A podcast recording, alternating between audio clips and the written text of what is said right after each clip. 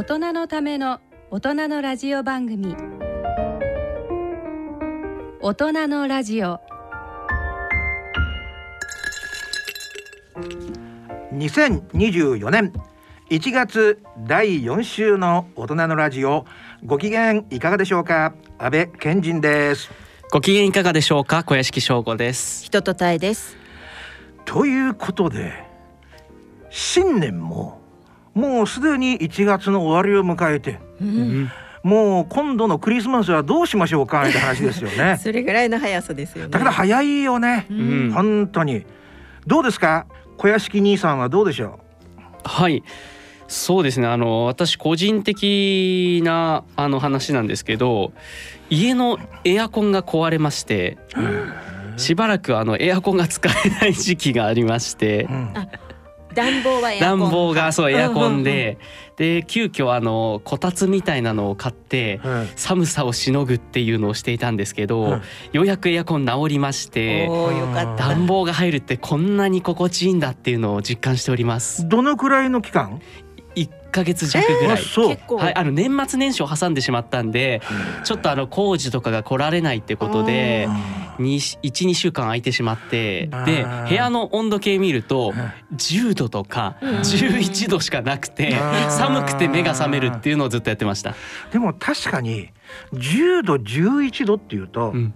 サウナとかの水風呂がはい、そう18度ぐらいだから。それより高いってそうですね低い低い。あのあ、うん。さあそう部屋は低いってこと姉ですね。さん姉さん今年なんか大丈夫か？違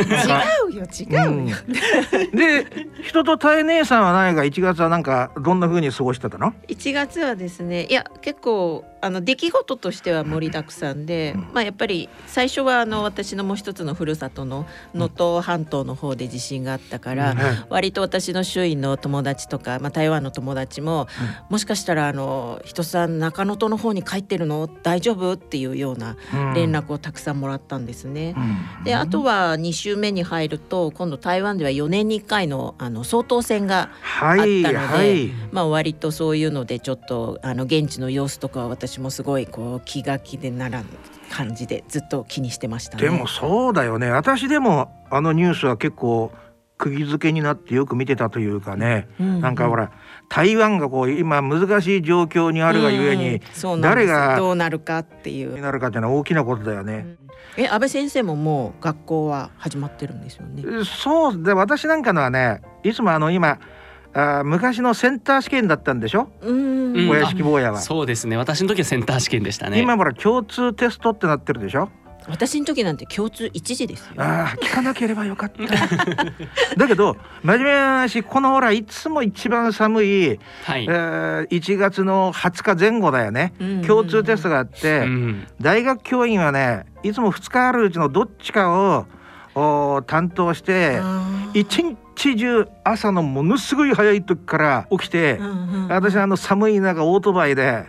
ずーっとうん。横浜まで走ってうん。一日中ねこあの拘束されるの。大変ですね。だから、うん。これが終わって初めてあー新年あのうん。スタートだなっていうなねるほどなるほど。これはなんかちょっと独特なうなんかね、もので。でもあの細かい話だけどねはい。英語のやつがほらリスニングのあの機材を使って事故が起こると全員がやり直しになるんだよね。はいそうですよまあそんなこんなであれが終わってからあー少しずつなんか正常なあれにね、へーだけど今年は何かいいことがありそうですよね人と姉さそうですか？ん。うんなんかあれでしょ？こ小屋敷選手もなんか今年いいことありそうでしょ？そうですね。あのー人とたえさんはね。いいこと？いいいことと言いますか、あのーまあまたエンディングで詳しく伺うということですけど、はいすみません私事で。あのそうあの本をね昨年ですね11月の末に出してちょっとそれのプレゼント等々、うん。あの後半最後にアナウンスィングでしたいです。エンディングでまた先生が丁寧にね 番宣を売り込んであげましょう。ね。はい。あと、はい。あれですよね。あの人とたえ姉さんは新しい本が出てはい。ね小屋敷青年ははい。新しいメガネになったから。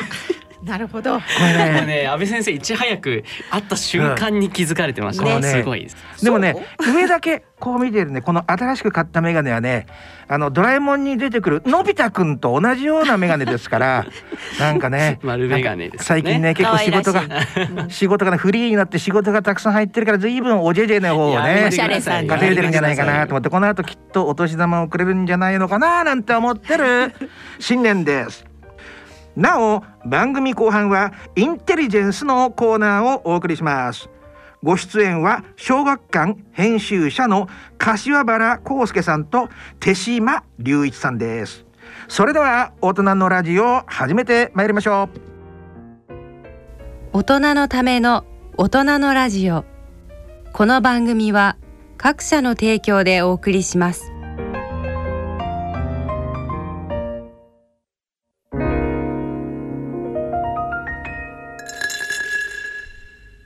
大人のラジオ。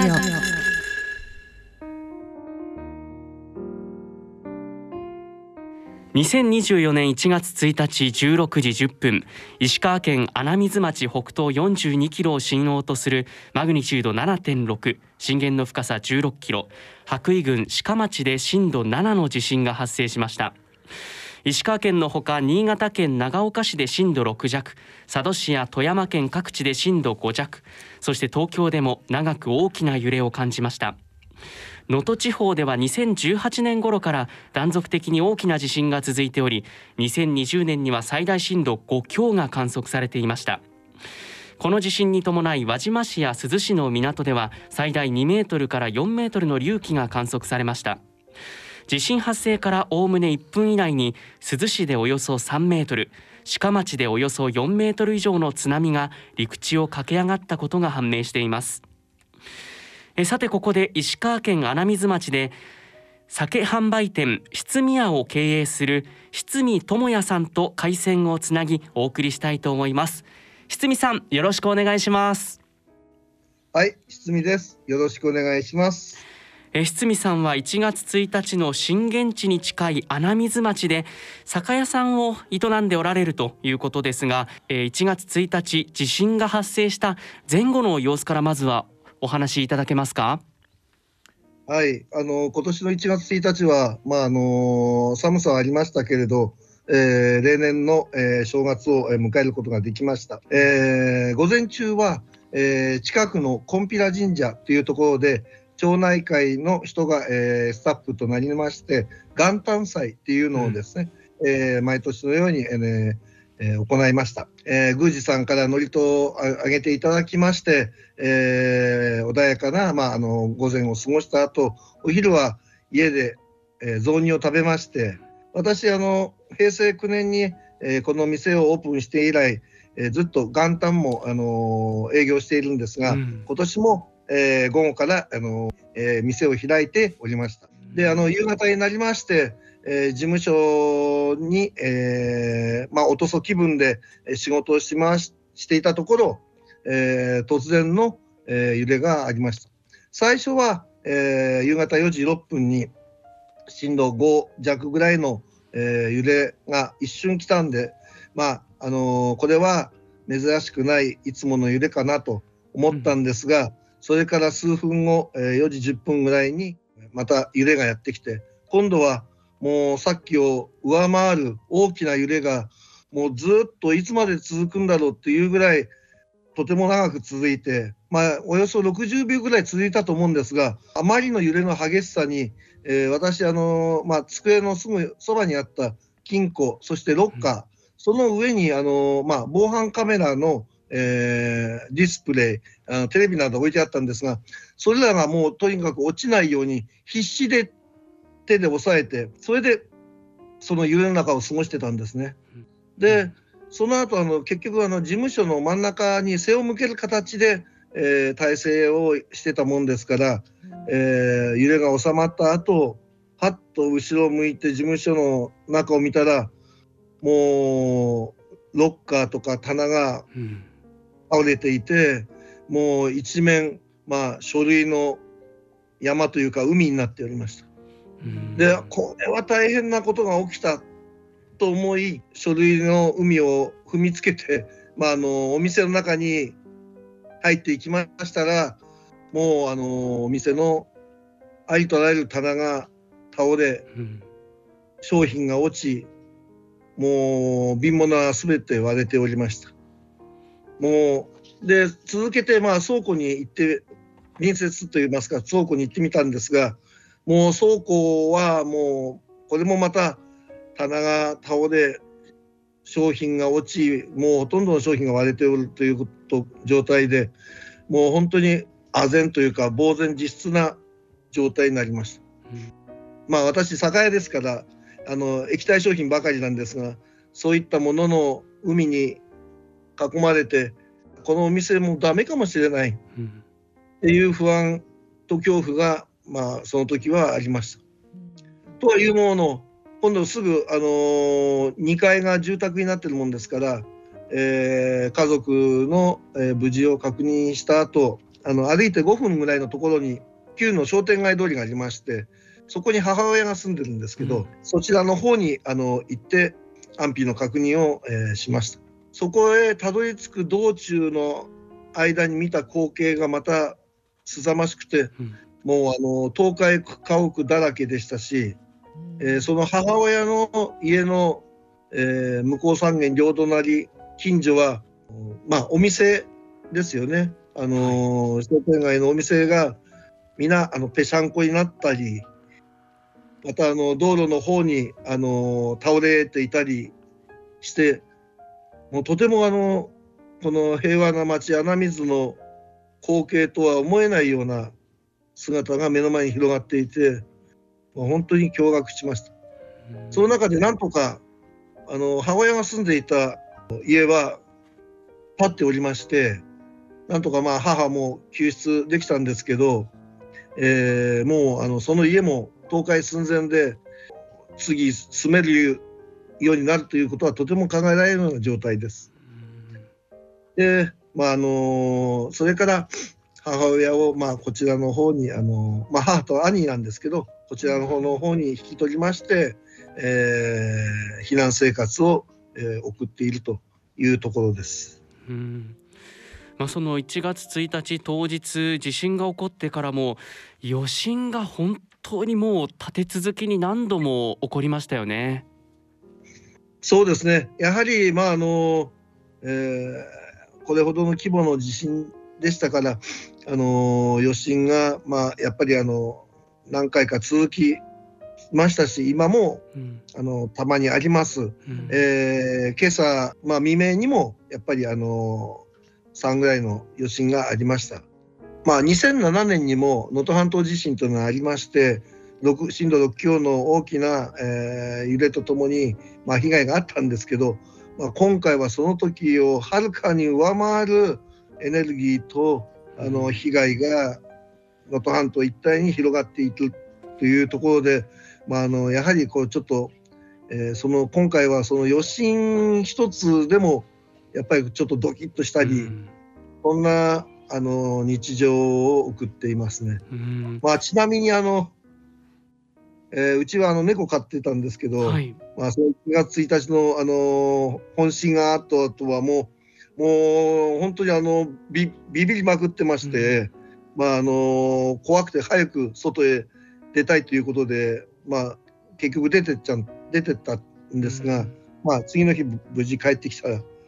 という感じでございます。うん。まあ、これだけ大きい地震があると当然ですけどそのライフラインという部分水道だったり、まあ、ガスだったりそういった部分かなり大変な状況かと思うんですけどどうでしたか？はい、あの穴水町でもおよそ、まあ、あの全戸数4000戸のうちの、まあ、9割以上が、まあ、あの停電断水うん。という状態になりました。幸いにもあのうちはあのその初日から電気が、えー通りましたので、まあ、それでうちは自宅であの避難生活をすることができたんですけど、えーそうでない方の大半はもう車中泊あるいはあの避難所での生活を、えーもう強いられるような、えー状態になりました。今、あのはまあ、大体穴水町でも、えー、逆に9割以上の世帯で電気が、えー、戻ってきておりますので、まあ、暖を取ったりお湯を沸かしたりなどの、えー、ことはできますがまだまだあの避難所の数も多いですし、えー、自宅避難や車中泊をされている方もあの多くいます。であの断水はもうとにかく未だに続いておりますので、えー、お風呂、えー、トイレをはじめとしたそういった、あの水での不便というのは今も強いられておりますし、まあ、ガスはあのこの辺りは大体まあプロパンガスということなので被災状況によっては使えない家もありますが、まあ、うちはなんとかあの使えているという感じで、えー、おります。はい家の前の道路だったりというのはどうなんでしょうか状況としては。はいあのうちの前はあの、えーまあ、国道249号線が通ってるわけなんですけどあのまあなんせまあうちのちその国道に連なるうちの駐車場にも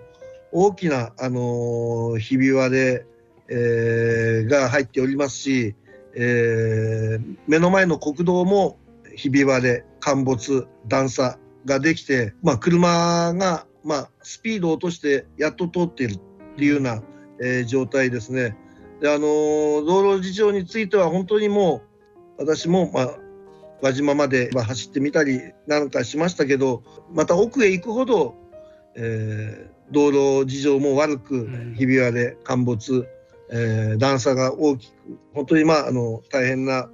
状況だなっていうのを、まあ、あの改めて感じたりしていました。その他、まあ、鉄道だったり空港というのはようやく再開のめどが立ってきたというような状況でしょうか？金沢から、まああの和倉温泉までを結ぶ JR 七尾線こちらについては1月22日からとりあえず七尾駅まであの金沢七尾駅間はあの、えー、運転を再開しましたが、えー、その一つあの北側にある和倉温泉駅までは、えー、2月、えー、の中旬頃に、えー、見込まれていると。さらに言うとその和倉から私が住む穴水駅までは能登鉄道っていうのが走ってるんですがこちらの方はまだ再開のめどは全く立っておりません。まあ、まだまだ大変な状況かと思うんですが、まあ、こういった中で、えっと、日頃のそのお食事ご飯とかっていうのはしっかりとこう食べることができているんでしょうか？当初は本当にあの私もまあそのなんていうんですかねあの避難所からいただく、まあ、あのおにぎりとか、うん、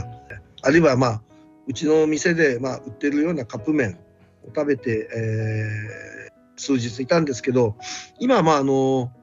各避難所に、えー、自衛隊さんの炊き出しなんかも、うん、えー、いただけるようになっているので、えー、炊き出しをいただいては、えー、食べたりまた、えー、給水所が設けられておりそこであの毎日の生活水をいただいてあのなんとか、まあ、生活、えー、しておるという状態です。まああのいろいろ避難物資はあの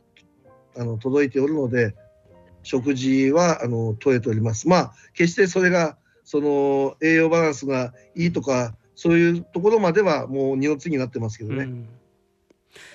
なるほどということはまあその自衛隊だったりレスキューの方などなどこう救援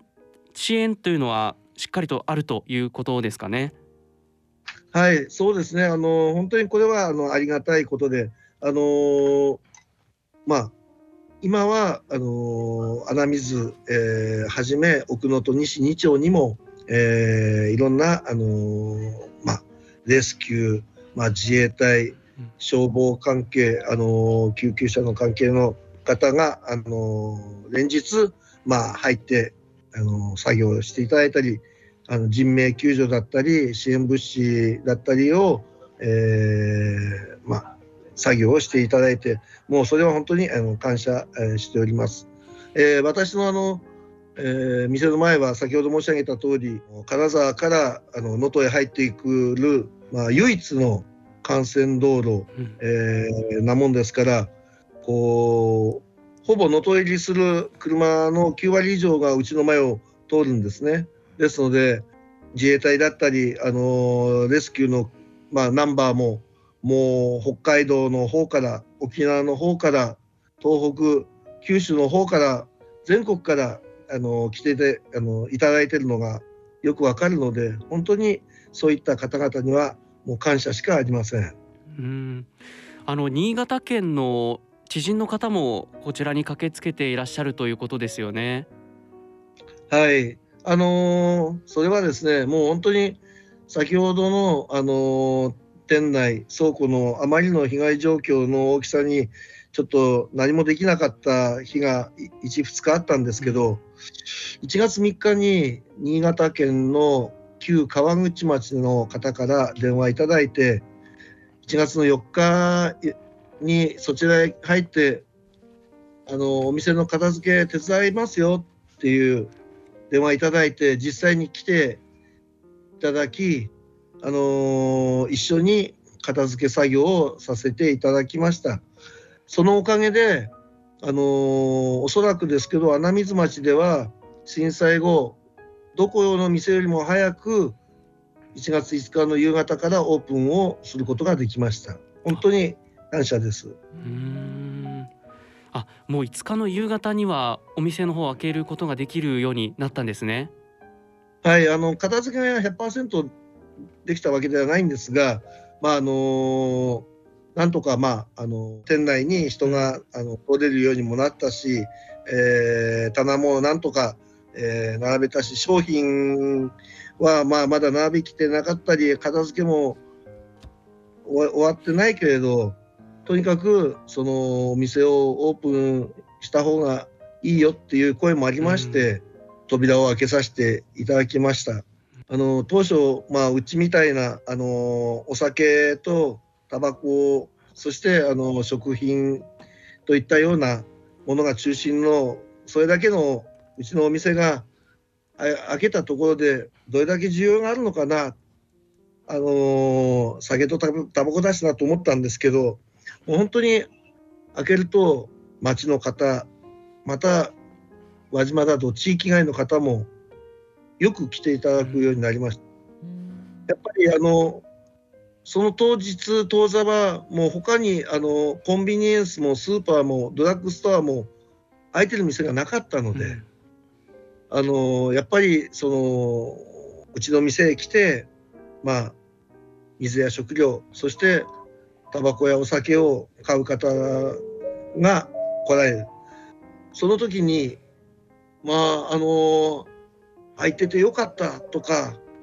開けてくれてありがとうってお客さんから言われたことをよく覚えてましてあうちのようなお店でもやっぱりこうやって明かりをつけて街で営業するとその地域の方のまあ希望の灯火っていうと大げさですけどそういったお店にはなってるのかなお役に立ってるのかなということでその時は少し嬉しくなったことを覚えてます。まあ、それにあたっては片付けに手伝いに来てくれた新潟県の知人の方々に本当にあの感謝です。もう彼らに背中を押されたおかげで何とかしなくちゃならないっていう気になれたので、本当に感謝です。避難所ではそういったまあお酒だったりとかタバコっていうのはどうなんでしょうか？飲んでいらっしゃる方もいるんでしょうか？避難所ではおそらくですけど、はい、基本的に禁煙禁酒だと思うんですね。うん、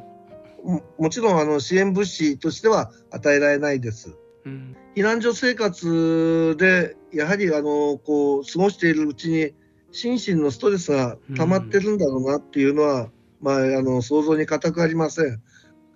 だからうちの店買いに来られるお客さんももう酒でも飲まなきゃやってられないよ。うんってあのいうあの方も多いですしおそらくまああの避難所の外に出て座れたり、うん、あの飲まれたりしてるんでしょうけれどそういったあの、えー、お客様が、まあ、まあちらほらと。まあそうですよね。能登というとやはりそのね能登当時という言葉があるように本当に酒造お酒をねたくさん作っているところが多いと思うんですけど今回やはりどこも大変な状況でしたか？そうですねあの私が住む穴水以北の、えー、輪島鈴能登町穴水の、えー、酒造メーカーさんは本当にそれぞれが甚大な被害を受け酒蔵の,、まあ、あの全壊半壊はもうあの大半ですし今年その中には今年の酒造りを諦めた蔵もあります。えまたあの一方であの一部損壊にとどまって、まあ、今は出荷できないけどその在庫品のお酒を来月なのか、えー、再来月なのかから出荷できるかもという、蔵やまたあの全壊した蔵のあの下敷きになっているところから、えー、仕込む予定だったお米をなんとか救出することができた。それを、えー、他の蔵で頼んで酒造りをして今年なんとかお酒を出したいという蔵もあるということで本当にまああの皆さん大変な思いを、えー、されてるなと思っています。えーと、私はあの酒屋ということなんですがあのその地域のあの酒造メーカーさんも、えー、加盟している、えー、ホース小売諸販組合という、まあ、奥能登の酒屋さん種類業界の、えー、団体があります。えー、そこの、まあ、私ちょっと理事長をさせていただいてるんですがやはり、まあ、あのそういった、えー、活動もありましてまあ、あの事務所が輪島にあるもんですから、えー、1月の6日に、えー、事務所の建屋の確認あるいは、えー、輪島で加盟している店舗の、えー、皆さんの安否の確認などで、えー、またあの支援物資を届けるということで、えー、行ってみました。本当に皆さん、あの、それぞれの被害の中で、えーまあ、なんとか、あのこれからに向けた、えー、お話も聞かれましたので、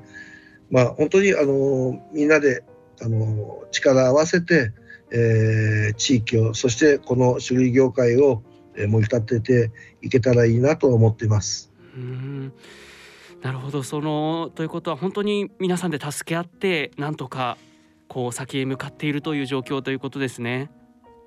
そうですね、まあ、あのそういったあの余裕の、ね、ない方もあのたくさんおいでだとは思うんですがえあの能登の方はみんな優しいあの人を思う人が多いので、えー、そういったところを力を合わせれば、えー、いいなとは思っております。うん、はい。あと石川県というと温泉地もたくさんあるかと思うんですけどその温泉地の様子っていうのはどうなんでしょうか？私もですねあのその酒屋をやっている、えー、取引先に和倉温泉の、えー、旅館ホテルがあるわけなんですね。うん、であのやはりまあそちらの方もお見舞いを兼ねて、まあ、私も被災民なんですけど、えー、被災民が被災民を、ま、見舞うのもなんですが、えー、和倉温泉のホテル旅館の方へ、えー、お見舞いを兼ねて、えー、伺わせていただきました。あの和倉温泉の方もあの建屋こそ、まあ、あの倒壊っていうことはなかったんですがもう非常に中の状態が、あのもうぐちゃぐちゃで、えー、もちろん断水温泉も止まっておるえー、もちろん、あのー、営業もできず再開の,、まあ、あの目処も、まあ、立ってないというところが、えー、多かったです。まあ、ただ、あのー、まああの何件かあの回った中で皆さん、あの非常に、まあ、特に、えー、おかみさんたちそれぞれが、えー、気丈に明るく、えー、振る舞いながらえー、片付けや業務をやっている姿を拝見しましてあ温泉街のおかみさんたちってたくましいな。これなら和倉温泉もきっと再起再生できるだろうっていうことを、えー、頭に思いました。はい、あそうですか。まあ、あと石川県この1月の寒い時期ですとやはり雪が積もったりということもあると思うんですけどそのあたりはいかがですか？そうですねあの1月のあれは4日頃でしたかあのまあ一晩であの平地で30センチ以上の雪が積もったんですね。もう本当に、えー、その時はこのなんていうか震災被災のダメージの中で寒さとこの積雪っていうのは結構あのあの心理的なダメージは大きかったですね。まああのそれにこう道路がやっぱガタガタじゃないですか。うん、ですからあの、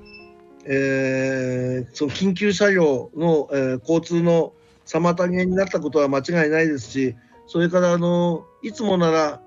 さーっと取っていくあの除雪の機械も道路がガタガタがなゆえに入れないんですよね。で、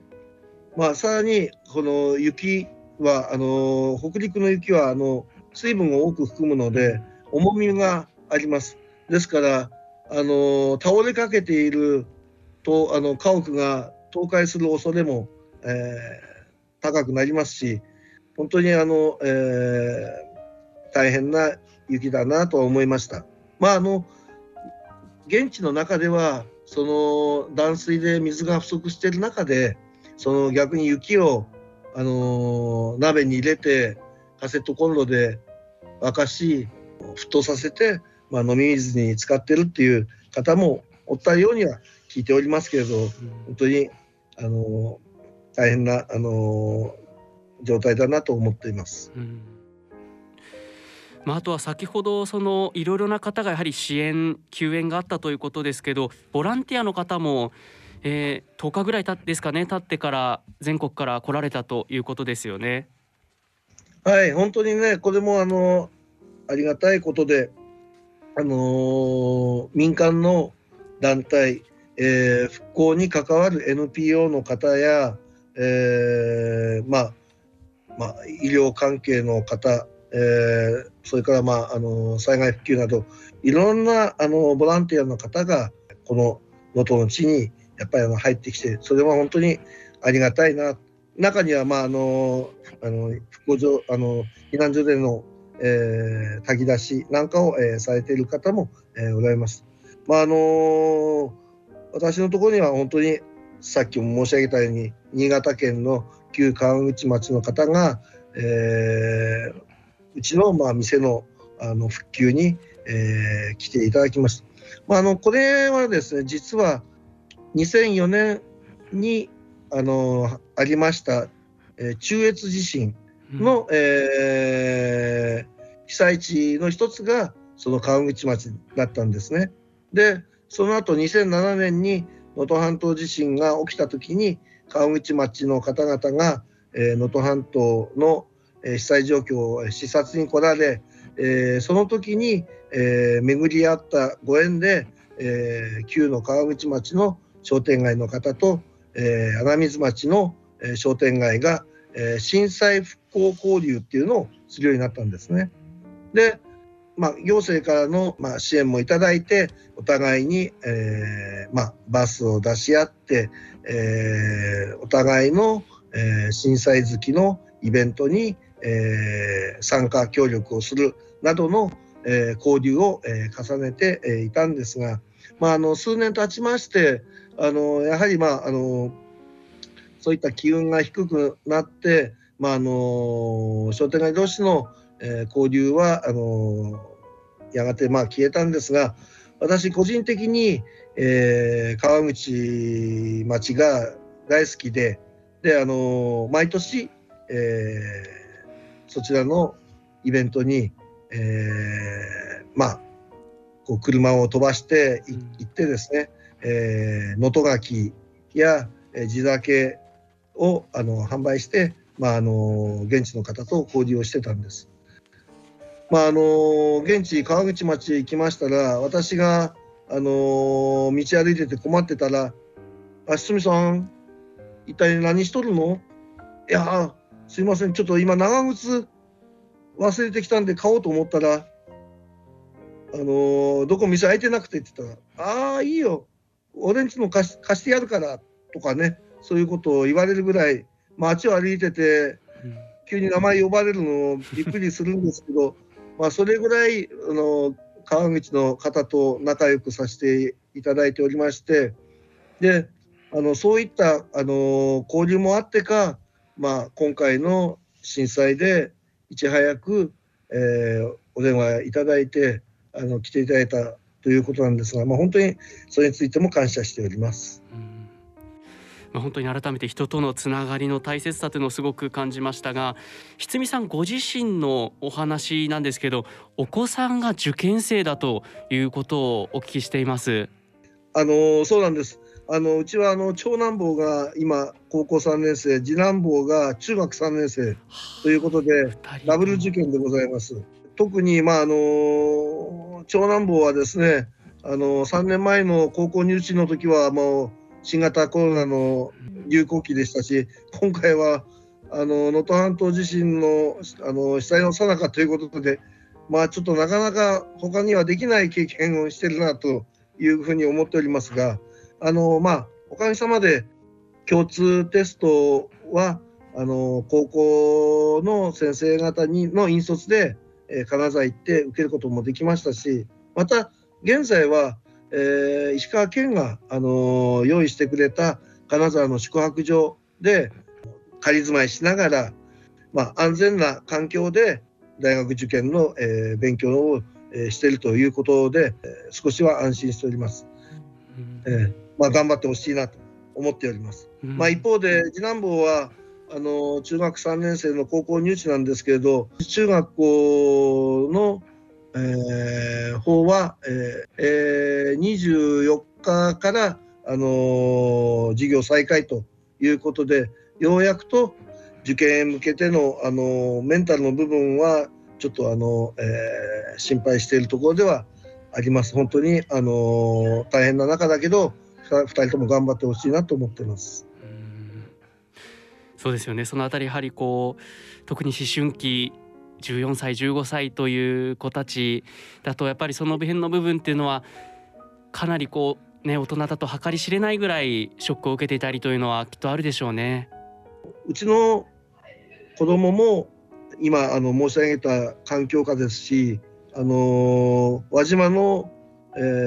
ー、子供たちなんかは中学生はあのもう希望者によるんですけど金沢のそういったやっぱりあの、えー、宿泊所あの県が用意してくれたところへ、えー、移り住みあの学校の授業や、えー、受験勉強を、えー、するというあのことになっております。であの集団での移動なんですがやはりあの家庭の事情で現地に残る子も、え、いるわけなんですね。まああの小学生も中学生も高校生もみんなそれまで一緒にいた学校のクラスメイトと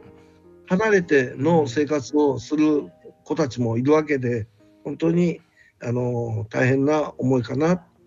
感じています。まあ、そういった子どもたちがこう頑張っている中でおそらく堤さんも頑張らなきゃというね、気持ちになっていらっしゃるかと思うんですけどそんな質宮さんにあの支援物資としてペットフードが大量に届いているということをお聞きしました。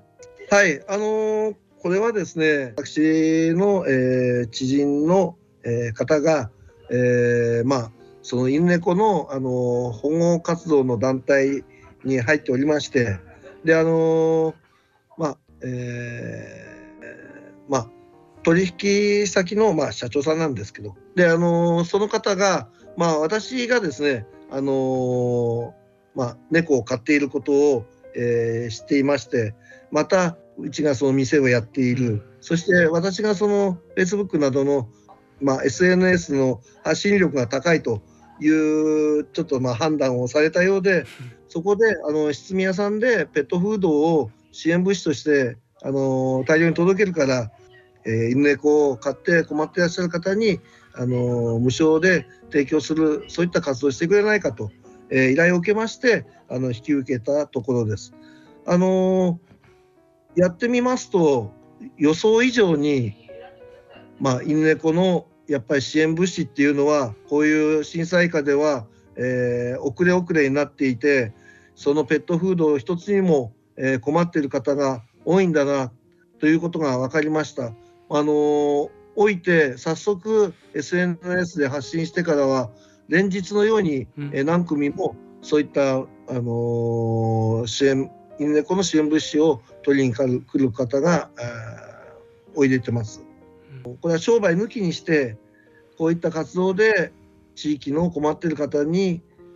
役に立っているうちの店が、あのー少しでも地域の皆さんの、えー安心のお役に立っているということが、えーちょっと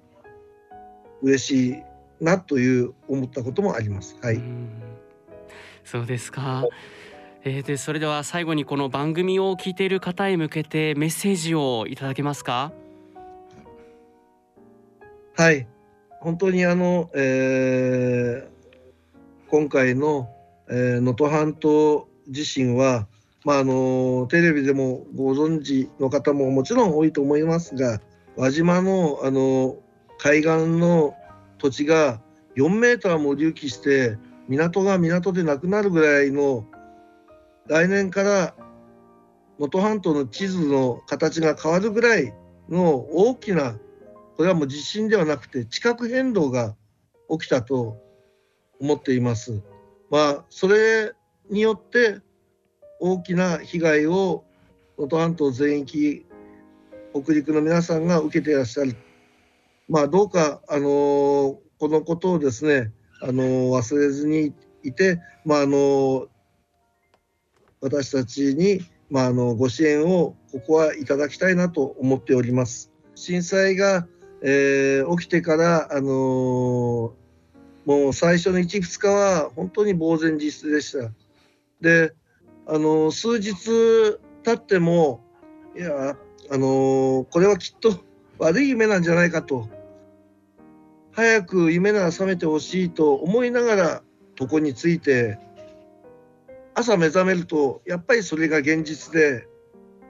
もうそうすると、あの一気にまた気持ちが重くなる、そんな毎日を迎え過ごしていました。今はやはりまあこれが現実なんだとやっと受け止められることができて、まあ、あの落ち込んでばかりじゃダメやとやれることやらなくちゃならないことをとにかくやって少しでも地域の皆さんが少しでも安心に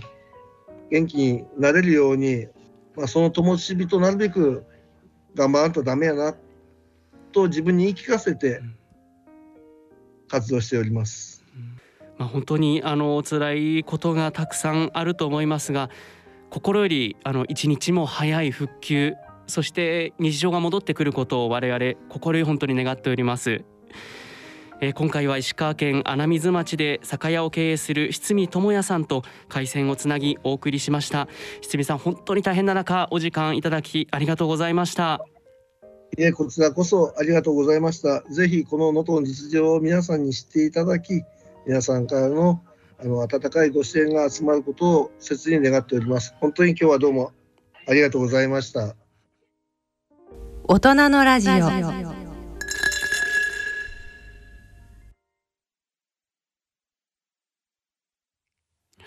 ラジオの放送はここまでです。ラジオ放送ではお伝えしきれなかった内容はポッドキャスト、スポティファイなどの音声配信サービスからお聞きください。以上インテリジェンスのコーナーでした。ゲストは小学館編集者の柏原康介さん。進行は手島隆一さんでした。大人のラジオ大人のための大人のラジオ。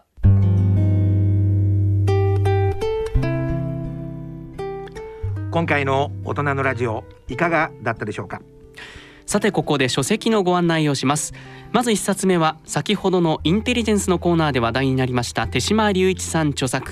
小学館発行中津の格好の単行本を抽選でプレゼントいたしますこちら番組ホームページのプレゼント欄からご応募ください。それからもう一つ。書籍のプレゼントのご案内です。人とたえねさんよろしくお願いします。はい、えー、オープニングでも少しお話ししたあしましたけれども、えー、旅する台湾ヘイトという本を、えー、ウェッジ社から出版しました、えー、こちらをですね私のサイン入りであと、えー、このヘイトというところの特産であるあのコーヒーですねドリップコーヒーも一緒につけて、えー、プレゼントしたいと思います。なかなか珍しいよねコーヒーが。そうですね。コーヒーセットでセットでついてくる。本をコー買ってヒーと本。コーヒーがついてくるあのコーヒーを入れてゆっくり飲んでいただきたいなという。なるほど。だけどあれだよね。恋する台湾で入れるのよりも人とタイで検索した方が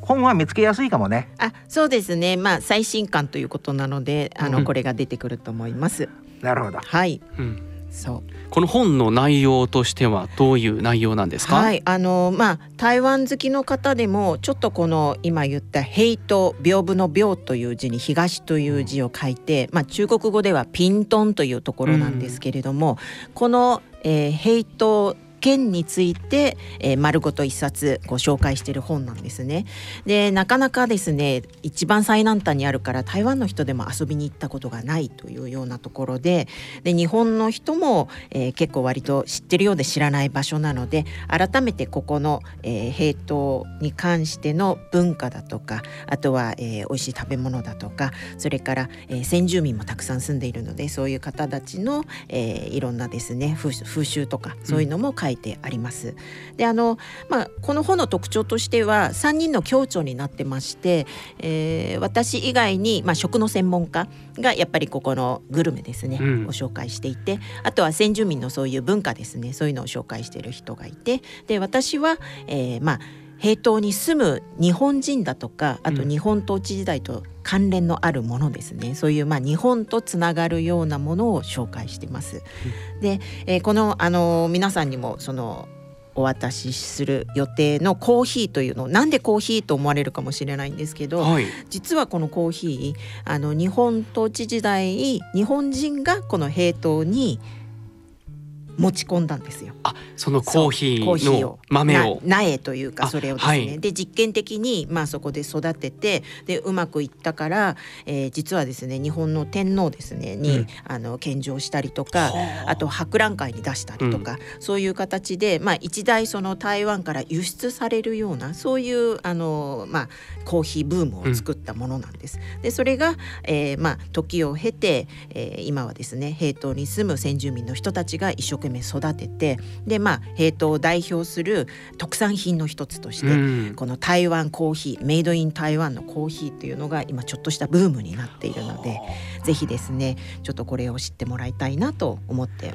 なるほど。そういったこう歴史的な部分も含めてうん、よりヘイトがわかるということですね。ですね。でとにかくあの最南端にあるから、うん。一年中いつ行っても30度近いです。なもうので南国。はい、なのでぜひですねもう今着てるダウンは全部うん。もうお家に置いていただいて、えービーチサンダルと、うん。あと本当 T シャツと短パン1枚で、えーいつでも食べできるところなのでぜひお出かけいただきたいと思います。はい。これはさちょっとははね。入り込んじゃって申し訳ないけどさ、はい、さっきちょっと茶化しちゃったんだけど、うんこのコーヒーってのはだから意味があるんだなうん、そうなんです。歴史的にとってもこれ。何気にね、うん私もななんでこんな変わった名前の本なんかなと思ったらこの平等っていう場所が日本の文化が最も色濃く残ってる台湾の場所だからうんある意味日本と台湾のこうコネクターというかなそうですつなぎね。目みたいな役目をしてるってことなんだ。ろうん、あのしかもそれが結構あんまりまだまだ知られてない、うん。そういう歴史があって日本統治時代のもっと前ですね。もうそういう前からあの沖縄とここの兵闘がつながってたりとかっていうのでいろんなあの事件も起きてるところなんですね。なるほどだからそういうことを考えると、まあ、ますますあの台湾っていうのはいろんな多元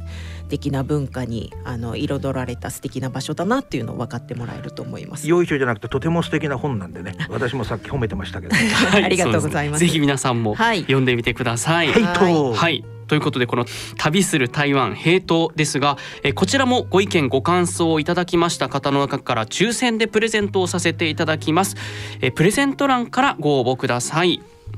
えまた番組では皆様からのご意見ご感想疑問質問健康歯科曲のリクエストなどをお待ちしております。今後も歴史コーナーチャリンコタエのコーナー健康歯科のコーナー社会病理のコーナーゲストのコーナーなどいろいろなコーナーを織り交ぜお送りしていきます。各コーナーに関する疑問質問など番組宛てメール送信欄からどしどしお寄せください。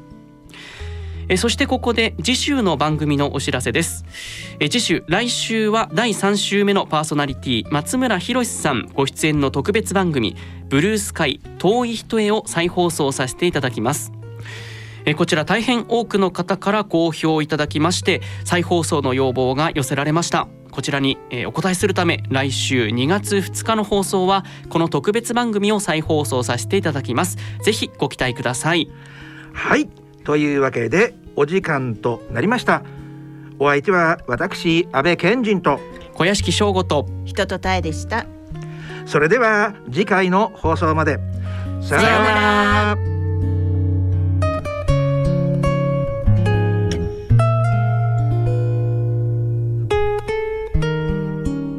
大人のための大人のラジオ。この番組は各社の提供でお送りしました。